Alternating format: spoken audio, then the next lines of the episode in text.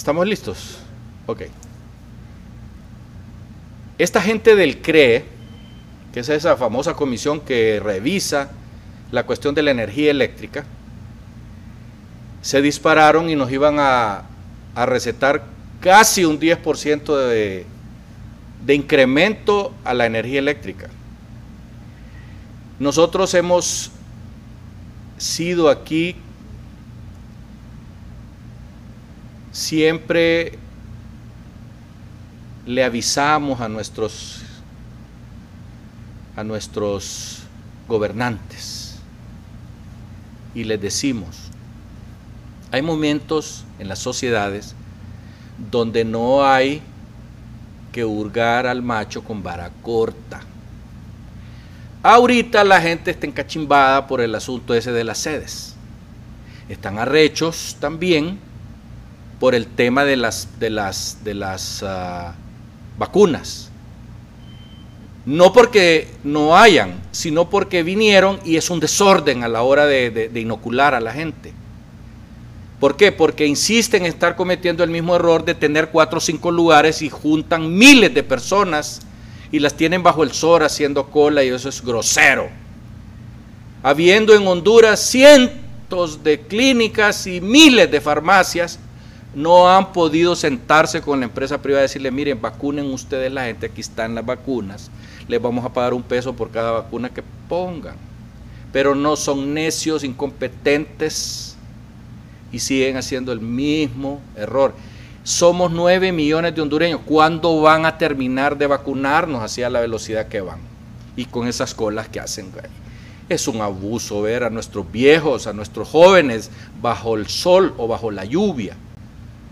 Bueno, estos del CREC realmente se sentaron a pensar lo que íbamos a sentir los empresarios, por ejemplo, que nos suban el precio de la luz cuando no podemos pagar ni siquiera el aumento a los salarios mínimos, por Dios. No podemos pagar los impuestos. Y nos quieren joder subiéndonos 10%. Y mire, perdónenme, pero es que uno tiene derecho a enojarse, porque son tan mediocres nuestras autoridades, como esa gente del CRE, que creen que los hondureños somos desalmados, pues, que, o, que no nos duele, pues. Menos mal que al presidente se le ocurrió decir que no aprobaba esa papada, porque son subalternos de él, y a quien iba a meter a problemas es el gobierno de él. O sea, realmente, ¿quién contrata a esta gente? Uno, como veedor del acontecer nacional, se sienta a razonar y dice, ¿cómo es posible que esta gente está viendo que en Chile le subieron 20 centavos al pasaje de los buses, de, los trenes y quemaron ese país? Y hoy están con una constituyente donde los izquierdistas son los que mandan.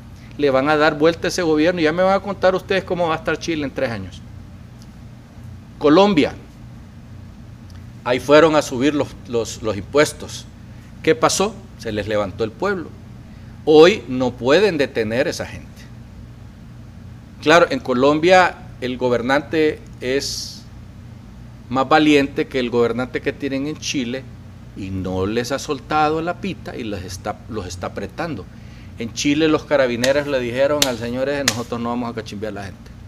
Vea usted cómo hace porque usted es el que metió la pata. Después quitaron el tal, el, tal precio y la gente igual anduvo en la calle quemando todo lo que les dio la gana y saqueando todo lo que quisieron. Señores que gobiernan este país, no hurguen al pueblo de Honduras con vara corta. Dejen de estarlo chingando perdónenme las palabras, porque ustedes saben que yo no acostumbro a dar malas palabras en estas, pero es que arrecha, enoja, le sacan a uno el indio, le empira. Porque ¿cómo es posible que no tengan tres dedos de frente y se pongan a pensar que estamos bien fregados? Que estamos cansados de que nos estén hurgando. Ahí salió diciendo un señor que le van a subir al maíz porque hubo sequía en el país. Y de un día para otro el maíz se disparó. Claro, hacen eso porque ya tienen las bodegas llenas de maíz y lo que quieren es ganar más. Al presidente de la República nosotros le decimos, no lo permita. Esa es una jugada asquerosa de parte de quienes acumulan el maíz para después vendernos los más caros, igual que hacen los hueveros también. No lo permitan. Esas son las cosas que el pueblo hondureño está esperando, miren, así de, en alas de cucaracha para lanzarse a las calles. No sigamos con el juego. Y yo no quiero pensar que detrás de esto hay una mano peluda que está organizando este tipo de cosas para enojar más al pueblo hondureño. Señores del CREN, ustedes solo tienen dos dedos de frente, porque si hubieran tres no estuvieran haciendo eso.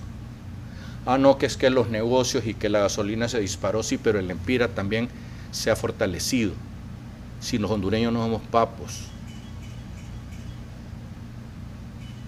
Y no me vengan a decir que el gobierno va a pagar eso porque eso lo pagamos nosotros con nuestros impuestos, pero este es un impuesto sobre otro.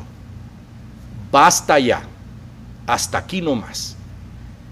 Tratemos de llegar a las elecciones generales en santas paces y no en la paz de los sepulcros. Hasta pronto.